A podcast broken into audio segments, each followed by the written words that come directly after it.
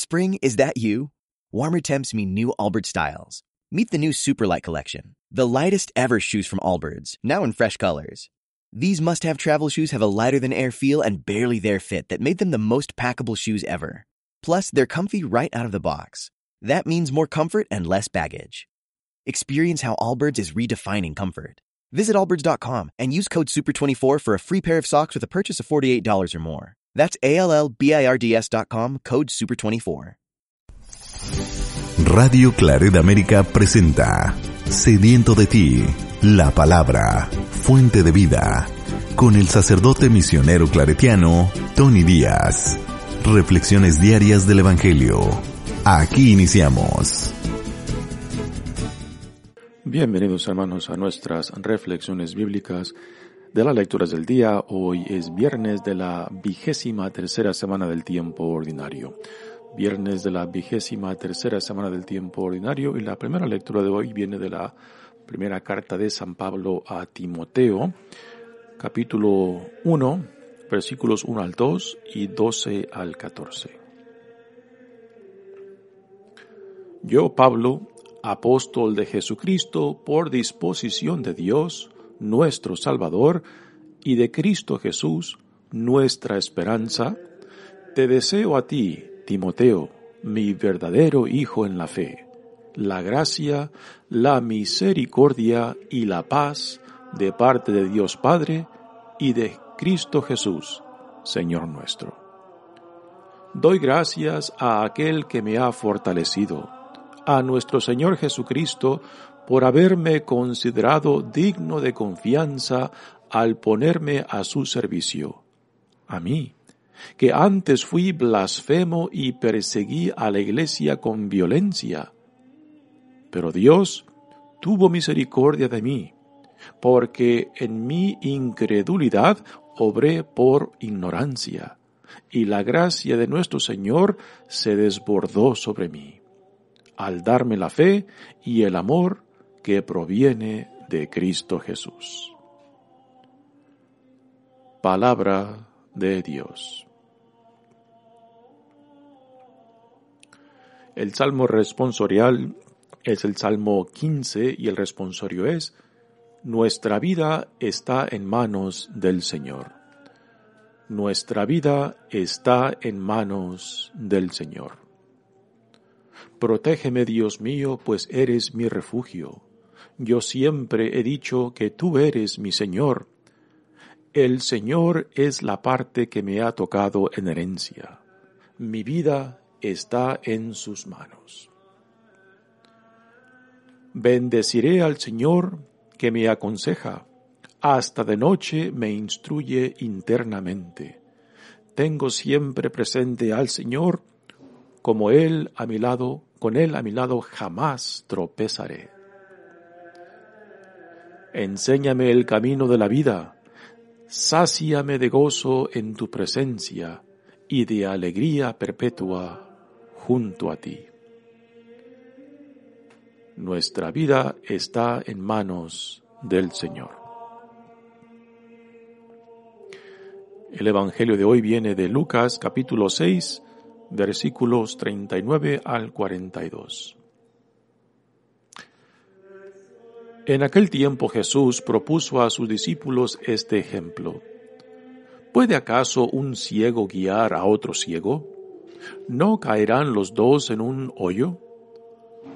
El discípulo no es superior a su maestro, pero cuando termine su aprendizaje, será como su maestro.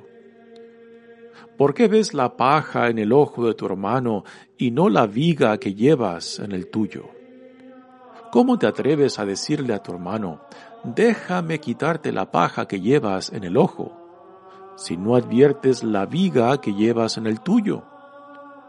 Hipócrita, saca primero la viga que llevas en tu ojo y entonces podrás ver, para sacar la paja del ojo de tu hermano. Palabra del Señor. Muy bien, demos comienzo a nuestra reflexión de las lecturas de hoy. Hoy empezamos a leer de las cartas pastorales que San Pablo escribió a Timoteo y a Tito.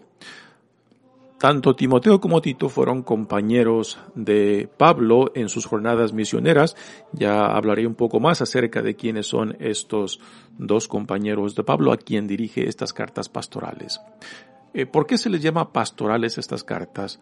Ante todo por el tema, los temas o contenido de las cartas que es en torno a cómo guiar las comunidades que eh, Pablo junto con sus compañeros han ido formando la imagen que se nos presenta aquí del pastor es de la de una imagen muy común para Pablo y, y, para sus compañeros, el pastor guiando a sus ovejas. Y esta imagen ahora es aplicada para el pastoreo o para el cuidado de las comunidades cristianas en las cuales el pastor pues representa al líder, al líder de la comunidad que fue escogido o llamado para guiar a la comunidad. Y aquí Pablo escribe estas cartas tanto a Timoteo como a Tito porque ellos están de responsables de comunidad. Después de que ellos compartieron con Pablo gran parte de su misión evangelizadora, ahora Timoteo, que se encuentra en Éfeso, y Tito, que se encuentra en Creta, pues Pablo desde lejos, ah, por medio de estas cartas, los sigue apoyando. Desde el siglo XIX se cree que el autor de estas cartas pastorales, de que quizás no haya sido Pablo mismo, sino que algún discípulo de él, y siguiendo la misma mentalidad de Pablo y la misma formación que Pablo les dejó, pues escriben estas cartas, ahora ya después en la segunda o tercera, o tercera generación cristiana, ya después de que ha pasado pues el, el celo de la misión evangelizadoras ahora se empiezan a consolidar en el mantenimiento y también en el liderazgo de estas comunidades, ¿no? E, es un, e, es parte del proceso de formación después de la misión de evangelización, consolidar la comunidad, escogiendo buenos líderes para que no solamente sepan guiar, sino también contrarrestar aquellas tendencias, aquellas enseñanzas o aquellas herejías que buscan destruir estas comunidades que aún están pues muy joven, aún no, no han madurado. Y el escoger a buenos líderes que den buen testimonio tanto de vida como también de enseñanza, y por enseñanza aquí se refiere al a la enseñanza apostólica, el cuerpo de la fe que han recibido por medio de las enseñanzas de los apóstoles. Y tampoco hemos de pensar que por enseñanza simplemente es la palabra, las enseñanzas ya en, en tradición oral o por escrito, sino también la experiencia viva de Cristo entre ellos, ¿no? Y esto es principalmente el contenido de la fe, el contenido de las enseñanzas apostólicas, la experiencia de apostólica con Cristo mismo que se vaya no solamente transmitiendo, sino también haciendo realidad en estas comunidades nacientes cristianas. Así que Pablo Pablo, a quien se le atribuyen estas cartas, y que aunque, aunque sea muy posible de que haya sido un discípulo de él que más tarde escribe estas cartas, el propósito es el mismo, ¿no? Es consolidar la fundación de estas comunidades con buenos líderes para poder contrarrestar las malas influencias de malos maestros o quizás de judaizantes que aún buscan imponer tradiciones judías que ya que ya han sido rechazadas, particularmente para los no judíos, para los paganos que son recibidos en las comunidades cristianas, o sea, de que no tengan que someterse a la ley judía para después poder ser buenos cristianos, sino que es la experiencia de Cristo resucitado, la experiencia del Espíritu Santo, lo que irá guiando y que no es necesario someterse tanto a la circuncisión o a las leyes mosaicas antes de poder ser recibido en la comunidad cristiana o como parte de la experiencia de la comunidad cristiana. Esto fue un asunto que Pablo rechazó fuertemente y en Jerusalén, cuando se llevó a cabo el primer concilio en Jerusalén, donde se decidió de que no era necesario aplicar a los paganos, a los no judíos que eran recibidos en las comunidades, la tradición mosaica, las leyes y particularmente la circuncisión para los hombres, lo cual implicaba que cuando un hombre era circuncidado, pues de que se le aplicara la ley mosaica como parte de su nueva identidad. Pues bien, en estas cartas lo que se busca, lo que se busca ah, designar en los líderes a quienes son dirigidas estas cartas a Timoteo y a Tito, ¿no? Los valores fundamentales que deben de tener, las virtudes que deben de cultivar y cómo deben de cuidar a la comunidad que se les ha dejado de como responsable. Ahora, ¿quién es Timoteo? Timoteo es de la región de Listra, en lo que hoy en día es uh, Turquía, y es ahí donde Pablo eh, muy probablemente conoció a Timoteo, en Listra, en su primera jornada misionera. Y después en la segunda volvió a pasar otra vez por Listra y se cree que fue en la segunda visita que Pablo hace a Listra donde Pablo invita a Timoteo para que lo acompañe en su misión evangelizadora que lo llevará hacia Macedonia y hacia a Grecia, particularmente en la provincia de Acacia, donde se encuentra Corinto. Timoteo acompañó, acompañó a, Pablo en estas, ah, en la fundación de Filipos, en la, fundación de la comunidad en Tesalónica y también en la fundación de la comunidad de Corinto. Y, y, después también Pablo mandó a Timoteo como su embajador, como su representante para dar seguimiento a estas comunidades que juntos ellos fundaron. Finalmente se cree de que Timoteo se queda como líder en la comunidad de Efeso y es ahí a donde Pablo le dirige estas dos cartas, dos de las tres cartas que son clasificadas como pastorales, que ya nuevamente eh, tienen que ver con la consolidación de estas comunidades en el liderazgo para que puedan luchar contra ideas eh, ideas erróneas y también contra herejías que buscan destruir a la comunidad desde dentro. Muy bien, dice Pablo en esta primera carta dirigida a Timoteo. Yo, Pablo, apóstol de Jesucristo por disposición de Dios. Nuevamente aquí Pablo se autoidentifica como apóstol. No, no es un título que se, los, se le dio por medio de los otros apóstoles, sino que es Dios mismo en Jesucristo quien lo llamó, quien lo designó como tal, como apóstol, porque fue Cristo quien lo, quien lo llamó, quien lo formó y que después lo designó para ser embajador de Cristo mismo, llamado para ser el misionero hacia los paganos, hacia los no judíos. Así que Pablo se identifica plenamente con este llamado que Dios le ha hecho en Jesucristo y con el, con la comisión que Dios en Jesucristo le ha hecho para llevar a cabo esta misión. Dice, por disposición de Dios nuestro Salvador y de Jesucristo nuestra esperanza.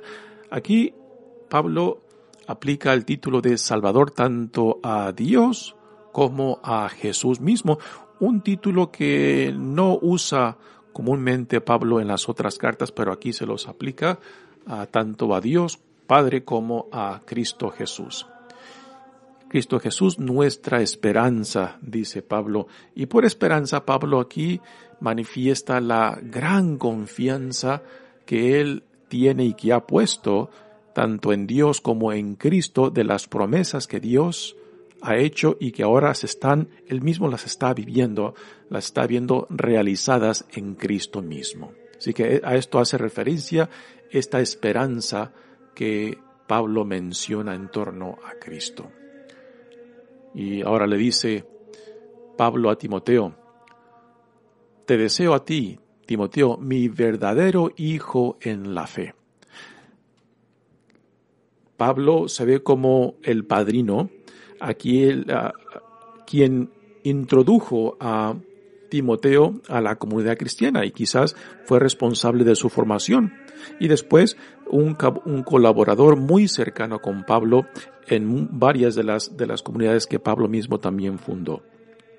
Y Pablo lo ve como un hijo en la fe, puesto que uh, desde el principio él estuvo de responsable en su formación.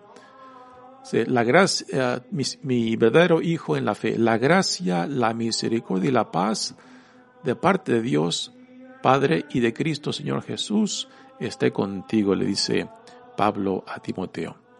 Y ahora Pablo da un testimonio muy interesante acerca de sí mismo, acerca de sus principios en su propio caminar en Cristo. Dice, doy gracias a aquel que me ha fortalecido, a nuestro Señor Jesucristo. Cristo lo ha fortalecido.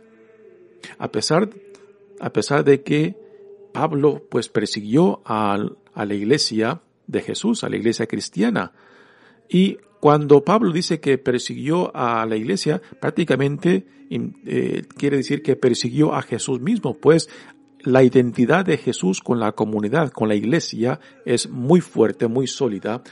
Y ahí se manifiesta también lo que Jesús nos dice en los evangelios, ¿no? El que recibe a uno de, mis hermanos, lo más insignificante, los más pequeños, pues me recibe a mí, y el que me rechaza a mí, el que lo rechaza a ellos, pues también me rechaza a mí. Sí que hay una identidad uh, muy uh, íntima entre Jesús y la iglesia. El perseguir a la iglesia es perseguir a Jesús. Y esto es lo que Jesús mismo le dice a Pablo cuando Pablo vive esta conversión, cuando va rumbo a Damasco.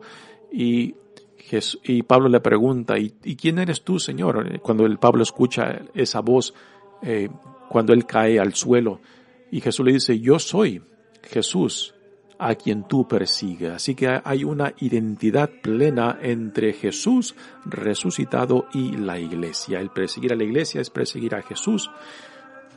Dice, doy gracias a aquel que me ha fortalecido, a nuestro Señor Jesucristo, por haberme considerado digno de confianza al ponerme a su servicio. Nuevamente aquí, Pablo está dando su testimonio de su conversión, de cómo él pasó de ser un perseguidor de la iglesia y por tanto de Cristo, a ser perseguido él mismo, a sufrir él mismo por la causa de Cristo y el Evangelio.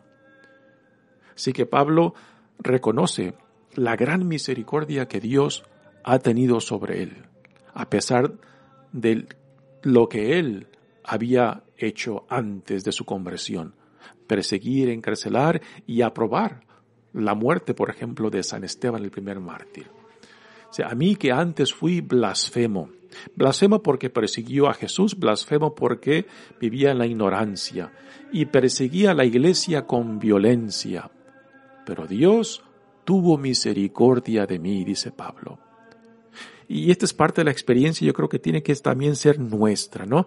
Si no vivimos en carne propia el perdón de Dios, la misericordia de Dios, la compasión de Dios, si no hay en nosotros esta experiencia que nos haga ver claramente que a pesar de nosotros mismos, Dios nos ama, Dios nos perdona, Dios nos sana, Dios nos restaura para que después seamos mandados y ser testigos de su presencia viva, de su amor y misericordia, empezando conmigo, empezando con a mi indigna vida que antes llevaba antes de conocerlo a Él y antes de ser sanado y transformado a imagen de Jesucristo, ¿no? Y esta es la experiencia que convirtió ese celo de Pablo que ya estaba presente en él. O sea, Pablo antes de convertirse era un hombre muy celoso por la fe judía, persiguiendo a los judíos que se habían convertido al cristianismo, metiéndolos en la cárcel porque los veía como traidores a la tradición y también al llamado de Dios como pueblo santo. Y que, y ese celo, ese celo que ya era parte de la vida de Pablo, pues ahora es orientado hacia el reino de Dios, hacia el proyecto de salvación que Dios ha iniciado en Jesucristo. Así que Pablo, Pablo eh, se ve eh, como parte de este proyecto de salvación de Dios, pero empezando con él mismo, no es una conversión simplemente intelectual, no es una conversión emocional, es una conversión de vida que incluye la totalidad de, Pablo y, y, ese celo que ya era parte de su vida, pues ahora es reorientado y puesto al servicio de Cristo y del reino. Dice, pero Dios tuvo misericordia de mí porque en mi incredulidad obré por ignorancia. Qué gran verdad dice Pablo aquí. En mi incredulidad obré por ignorancia. Pablo siendo un hombre profundamente instruido, muy bien formado en su fe, en su fe judía tanto en la tradición como en la Sagrada Escritura, pues aún a pesar de eso, era ignorante de la verdad de Dios en Jesucristo, era ignorante de la revelación de Dios en Jesucristo. Y que por la gracia de Dios, por la misericordia de Dios, pues Dios le abre los ojos. Dios lo ilumina, tiene compasión y misericordia de él, a pesar de lo que él estaba haciendo. Lo, lo, bello de esto es de que Pablo reconoce su ignorancia y es esta experiencia tanto de su ignorancia como de la misericordia de Dios que después que lo hará, que hará de, de Pablo pues tener esa gran compasión y esa gran paciencia puesto que Dios la tuvo con él. Y la gracia de nuestro Señor Jesucristo dice, se desbordó sobre mí al darme la fe y el amor que proviene de Cristo Jesús. Así que la conversión de Pablo no simplemente es algo intelectual o, o emocional, es una reorientación de su vida, fundada en su experiencia personal de la compasión, de la misericordia de Dios, del amor de Dios en Jesucristo, desbordado en él. De que a pesar de sí mismo, no por ninguna actividad de él, no por ningún trabajo o obra de él, Dios tuvo compasión de él, sino por la pura iniciativa, por la pura compasión, por la pura misericordia de Dios, Pablo es llamado, es consagrado apóstol. Muy bien, pues bella, bella lectura de esta primera carta de San Pablo a Timoteo. Pasemos ahora al Evangelio. Continuamos leyendo del sermón en el llano en, uh, en Lucas. En Mateo, este sermón es el sermón de la montaña, donde Mateo pone a Jesús en el monte a semejanza de un Moisés. La tipología de Jesús en Mateo es de un Moisés. La tipología de Jesús en Lucas es, es muy diferente, es un Jesús muy radical. Aquí el sermón que Jesús uh, da, lo da principalmente a sus discípulos. Y parte de este evangelio que tenemos hoy en día, en el evangelio de Lucas, estas palabras Jesús las dirige a fariseos. Sin embargo, Aquí Jesús, el Jesús de Lucas, estas palabras que tenemos en este Evangelio, las dirige a sus discípulos dentro del contexto del sermón en el llano. Y previo a este Evangelio, que lo escuchamos ayer, pues escuchamos estas enseñanzas radicales ah, sobre el amor al enemigo y el no juzgar, ¿no? Y, y, esto es el trasfondo, el trasfondo del Evangelio de hoy viernes, porque este es el trasfondo que tenemos que tener en mente cuando Jesús ahora en este Evangelio de hoy viernes pues pone ejemplos de lo que ya ha comunicado en torno a estas enseñanzas radicales del amor al enemigo y también el de no juzgar. Dice Jesús en este Evangelio de hoy. En aquel tiempo Jesús propuso a sus discípulos este ejemplo. ¿Ejemplo de qué? Ejemplo de las enseñanzas que Jesús ya ha mencionado y que escuchamos en el día de ayer, principalmente en torno a las enseñanzas del amor al enemigo. Dice, pues, ¿acaso un ciego, puede acaso un ciego guiar a otro ciego? ¿No caerán los dos en un hoyo? El discípulo no es superior a su maestro, pero cuando termine su aprendizaje será como su maestro. Así que en el Evangelio de Mateo esta enseñanza Jesús la está dirigiendo a los fariseos, quienes son los falsos maestros. Aquí Jesús esta enseñanza la está dirigiendo a sus discípulos. Entonces, ¿quiénes son? ¿Quiénes son los falsos maestros? Los falsos maestros son los que no aceptan la enseñanza que escuchamos ayer, esa enseñanza radical del amor al enemigo, de aplicar y vivir la ley de, de oro, ¿no? De que trates a otro como tú deseas ser tratado, que en el Evangelio de Mateo Jesús reduce gran parte de la, de la ley mosaica a esta enseñanza, la ley de, de oro. Así que para Jesús, los falsos maestros son aquellos que no están plenamente identificados, identificados con la visión del reino que Jesús ahora aquí está impartiendo a sus discípulos. Y es una enseñanza radical. Y aquellos que no se identifican, aquellos que no aceptan estas enseñanzas radicales, pues para Jesús son los falsos maestros. Pero aquellos que sí se identifican con estas enseñanzas radicales del amor al prójimo, de no simplemente buscar nuestros intereses, sino buscar, ante todo, vivir según lo que Dios dice que somos hijos e hijas amados de Él, ciudadanos del reino que Dios está ignorando en Jesucristo. Y que cuando nosotros nos identificamos plenamente con este reino, pues entonces buscamos vivir nuestra vida, nuestro llamado, según nuestra identidad y dignidad como tales. No porque vamos en busca de una, un pago o, o una recompensa, puesto que si actuamos buscando simplemente un pago o una recompensa, entonces nos estamos comprando tanto a Dios como el cielo.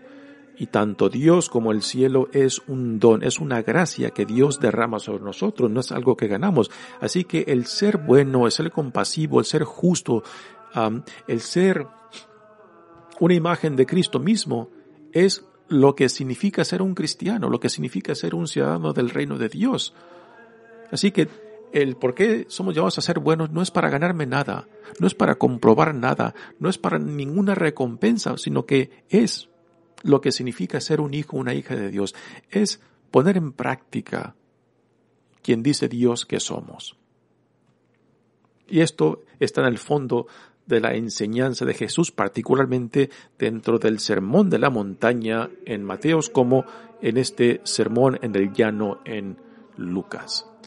Dice, el discípulo no es superior a su maestro, pero cuando termine su aprendizaje será como su maestro, después de que los discípulos se identifiquen plenamente con Jesús, quien es el maestro por excelencia, entonces los discípulos pasarán a ser una extensión del maestro mismo, de Jesús mismo, ¿no? Así que ¿Cómo hemos de aplicarlo esto a nosotros? De que tenemos que también nosotros hoy en día estar plenamente identificados tanto con Jesús, con sus enseñanzas, con sus actitudes, con su visión del reino, para que también después nosotros seamos esa extensión para con otros. Sin esa identificación con Jesús y con la visión del reino, entonces seremos ciegos.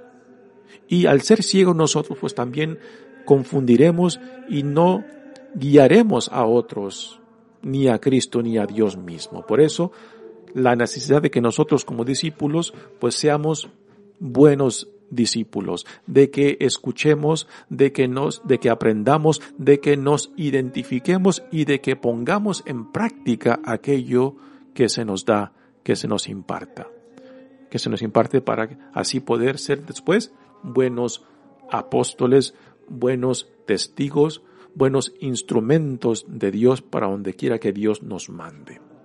Y continúa Jesús con la siguiente enseñanza donde dice, ¿por qué ves la paja en el ojo de tu hermano y no la viga que llevas en el tuyo? También esta enseñanza la tenemos en, en Mateos y aquí pues la comparación es grotesca, ¿no? A cómo tú que traes una viga, es, es una imagen eh, curiosa, también divertida, tipo de caricatura, ¿no? ¿Cómo se podía uno imaginar llevar una viga en el ojo, ¿no? Como tú llevando una viga en el ojo puedes, puedes decirle al hermano, déjate saco la pelusa, la pelusa que tú llevas en el tuyo, ¿no? Y el mensaje central es de esto, de que cuando uno, uno reconoce pues lo que un, a, uno, a uno le falta, lo que a mí me falta, ¿no? Pues fácilmente quiero compensar ese vacío mismo, identificando y amplificando los, las pequeñeces que yo veo en otros, los defectos que yo veo en otros, ¿no? Ah, y esto es muy común en nosotros, ¿no? Cuando no somos honestos, cuando no somos transparentes, fácilmente vemos defectos en otros y no simplemente vemos defectos, sino que amplificamos esos defectos. Pero esa amplificación de los defectos en otros refleja nuestro propio vacío, refleja lo que hace falta en mí, refleja lo que en mí necesita ser sanado, lo que necesita ser iluminado. ¿no? Así que Jesús, con esta comparación exagerada, pero que va al punto, ah, nos quiere dar esta enseñanza de que busquemos, por la gracia de Dios, ser transparentes para no después ir juzgando a otros. Podemos pasar juicio sobre las acciones, sobre las actitudes, ¿no? Pero no sobre la persona. Eso solamente le toca a Dios, le pertenece a Dios, ¿no? Y esto es lo que, que, Jesús nos quiere enseñar en esta, en esta lección. Dice, ¿cómo te atreves a decirle a tu hermano, déjame quitarte la paja que llevas en el ojo? Si no adviertes la viga que llevas en el tuyo, si no adviertes la viga que llevas en el tuyo, vete en el espejo de la gracia de Dios, reconoce lo que a ti hace falta, lo que en ti hace falta, reconoce lo que en ti necesita ser sanado, ser transformado para que después pueda ver puedas ver en otros. Y no simplemente ver en otros, sino que ver en otros con compasión, con misericordia, puesto que uno cuando empezamos a ver lo que en nosotros hace falta, también lo que se mueve, lo que eh, ocurre es de que nos hace más compasivos y misericordiosos cuando vemos nuestra propia necesidad de ser sanado, de ser transformados, de ser sacado de la ignorancia. Cuando lo reconocemos en, nosotros mismos, entonces ya podemos ser un poco más compasivos con otros.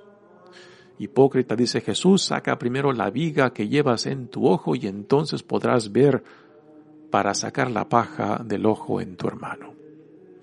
Mi nombre es Padre Tony Díaz, mi señor claretiano, que Dios los bendiga. Radio Claret América presentó Sediento de ti, la palabra fuente de vida. Sus comentarios son importantes. Contáctenos en radioclaredamerica.com. En Sherwin Williams somos tu compa, tu pana, tu socio, pero sobre todo somos tu aliado, con más de 6.000 representantes para atenderte en tu idioma y beneficios para contratistas que encontrarás en aliadopro.com. En Sherwin Williams somos el aliado del PRO.